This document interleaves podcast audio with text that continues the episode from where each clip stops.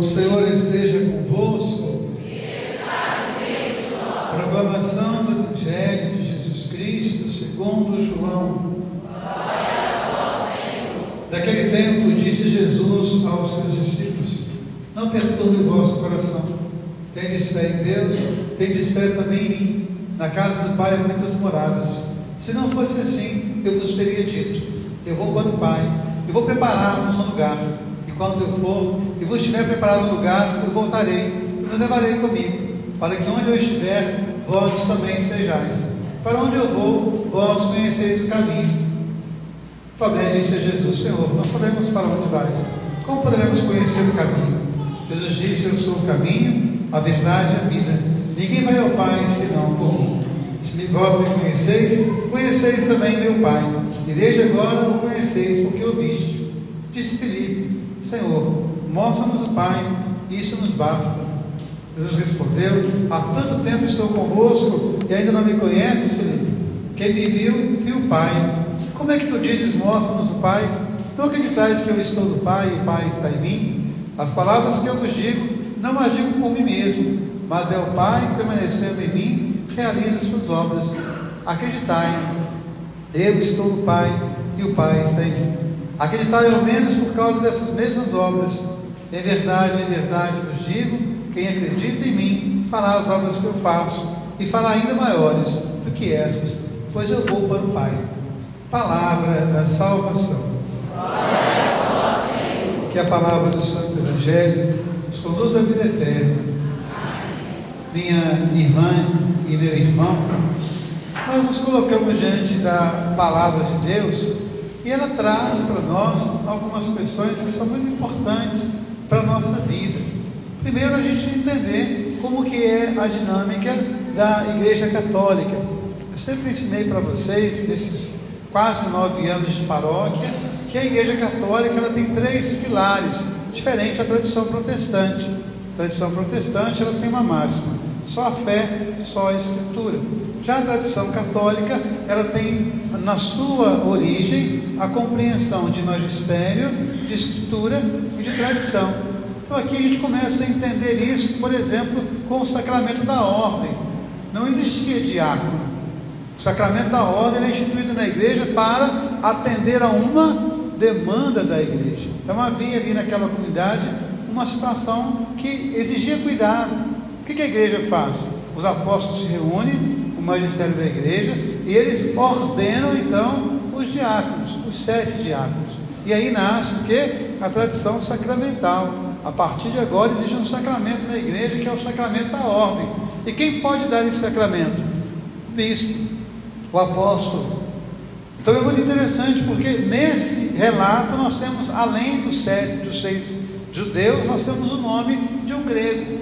Ou seja, o evangelho vai se alargando para tomar conta do mundo. Então, essa é a primeira reflexão que eu queria fazer com vocês. Quando você for questionado sobre qualquer coisa a respeito da sua fé, você possa ter essa convicção. A minha fé católica tem três pilares: fé, tradição e magistério. Depois nós temos a segunda leitura, quando o apóstolo Pedro, ele fala para nós algo que a gente às vezes tem esquecido muito isso, que nós somos um tijolo na construção de Deus. Nós somos uma pedra na construção de Deus. Cada um de nós é uma pedra. E se falta uma pedra, a casa vai ficar inacabada. E é muito interessante isso, porque os judeus mais ortodoxos eles têm uma tradição assim. Sempre deixam um detalhe visível inacabado na casa. Para que todos saibam que a casa é perfeita só quando Deus chegar. Só quando Deus chega na nossa vida, é que a nossa casa é perfeita. Vamos imaginar que cada um de nós é uma casa. E o apóstolo Pedro, ele termina dizendo isso. Nós somos raça escolhida, sacerdócio real, nação santa. Nós fomos conquistados pela graça de Cristo. Para que a gente possa tomar posse daquilo que é o que Deus nos oferece. Muitas vezes nós ficamos muito presos àquilo que são os nossos limites, as nossas deficiências, mas não assumimos isso. Então eu tenho um pecado, eu tenho uma dificuldade, eu tenho uma tormenta na minha vida, o que, que eu vou fazer?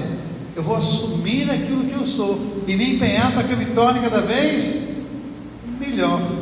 Vou contar para vocês uma história que eu contei já na missa quarta-feira, mas ela eu acho que é tão interessante que vale a pena a gente contar. Tinha uma pessoa que ela era muito séria consigo mesma, né? E ela se cobrava demais da conta. Sempre estava reclamando daquela incapacidade que ela tinha de ser santo. Mas ela não conseguia assumir a sua dificuldade. Ela queria passar por cima da dificuldade. E aí um dia ela recebeu em casa uma visita muito importante. Eu recebendo a visita, ela quis fazer um café para a visita. O que, que ela fez então? Foi pegar um coador. Quando ela viu o coador todo preto, ela ficou com vergonha.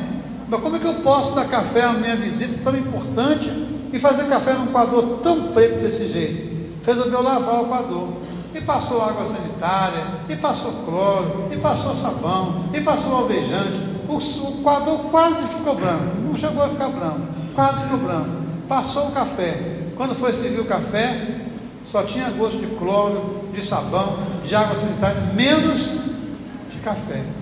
Ou seja, nós vamos aprender a lidar com os nossos limites, com as nossas dificuldades. Eu tenho essa dificuldade, então que eu possa melhorar, que eu possa assumir aquilo que é a minha limitação e a partir daí me empenhar para não é aceitar o erro, não é aceitar o mal, não é aceitar o pecado, mas entender que eu sou pecador, que eu sou frágil, que eu sou limitado, mas que eu posso ser melhor pela graça de Deus, porque eu fui escolhido, raça escolhida, sacerdócio real, nação santa. Fui conquistado pela graça de Jesus Cristo. Depois o Evangelho nos fala das moradas. Né? Jesus fala que no coração do Pai há muitas moradas. Então que a gente não se espante quando chegarmos diante de Deus e entender que no coração de Deus há muitas moradas. A gente não se espante ao chegar no coração de Deus e entender que na dinâmica de Deus o amor sempre vai nos acolher. Deus não nos acolhe porque nós somos santos. Deus não nos acolhe porque nós somos bons. Deus nos acolhe porque Deus é amor. É uma dinâmica que vocês conhecem muito bem. Vocês que têm um filho, dois, três, quantas vezes o filho faz algo que não te agrada? Você não aceita o que o filho fez que não te agradou, mas você acolhe o filho, você ama o filho, você orienta o filho, você motiva o filho para que ele possa ser melhor. Então, quando Jesus fala isso, não é muito forte. Na casa do Pai há muitas moradas. Se não fosse assim, eu vos teria dito. Que a gente possa pensar: essa casa no coração do Pai é uma casa que está em construção em mim. Essa casa do coração de Deus é uma casa que já está em construção em mim. Então, que eu possa me empenhar todos os dias para construir uma casa cada vez mais digna de Deus. Que a gente possa assumir o nosso quador né? O coador ele traz o que? As marcas daquilo que a vida deu a ele. É importante que a gente tenha essas marcas, que a gente assuma essas marcas, para que a gente possa ser melhor. Não é negando essas marcas que nós vamos ser melhores, mas assumindo. Eu assumo a minha fragilidade como esposa, como mãe, como cristão, como sacerdote, como filho, como pai. Muito interessante nos dias de hoje me deparar com jovens para assim, Padre, meu pai nunca me deu um abraço. Padre, meu pai nunca falou que me ama. Então você tem dificuldade de fazer isso, pai? Você tem dificuldade de fazer isso, mãe? Não pode melhorar? É uma dificuldade que eu tenho, mas eu não posso melhorar? Então que a gente possa se empenhar cada dia. Eu assumo os meus limites. Eu assumo que o coador está preto. Mas eu assumo que ele está preto por causa da história que ele carrega mas eu vou passar o melhor café que eu puder nesse padrão. Louvado seja nosso Senhor Jesus Cristo.